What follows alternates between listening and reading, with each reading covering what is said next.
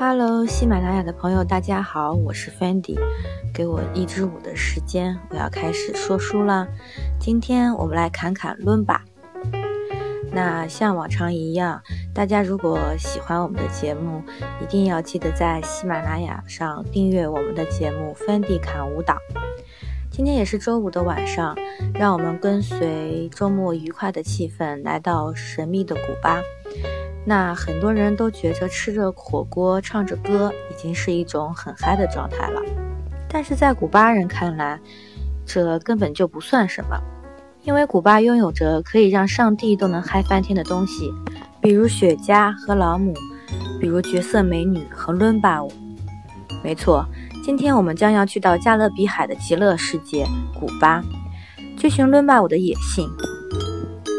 古巴也是我最向往的目的地之一，感觉很危险，又很多彩，就像罂粟花一样。著名的作家海明威，他一辈子有二十二年都待在古巴首都哈瓦那，《老人与海》就是在这里创作的。他喜欢听着海浪，喝着 double 的 mojito，一边看着性感的伦巴美女扭来扭去，灵感立马就来了。我觉得在这种环境下。可能是个文盲，都能吟出来几句诗吧。好，那我们来说回舞蹈。伦巴舞源自于16世纪非洲的民间舞蹈，它也是跟着贩卖黑奴的足迹流传于拉丁美洲，后来在古巴定居了，所以别名又叫古巴伦巴。伦巴歌曲的产生也很奇葩的，当时由于身在古巴的这群黑奴受压迫。生活条件差，举头望明月，低头思故乡，所以创造出来一种悲伤的民歌，让人一听就没有盼头。慢慢的，这种悲伤歌曲受当地气候的影响，从而演变成催眠曲、懒洋洋的音乐，加上拉丁美洲特有的打击乐器，使得伦巴歌曲就定型了。简单的说，就是从一个悲伤歌曲变成神经质，再变成骚兮兮。最后升华为罗曼蒂克氛围的歌曲的一个演变过程。古巴和咱们中国一样，是社会主义国家。他们的革命家卡斯特罗和切格瓦拉，想必大家都有耳闻。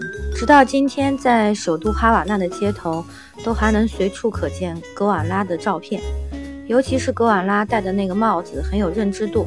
淘宝上应该是有同款的，大家可以找一下哦。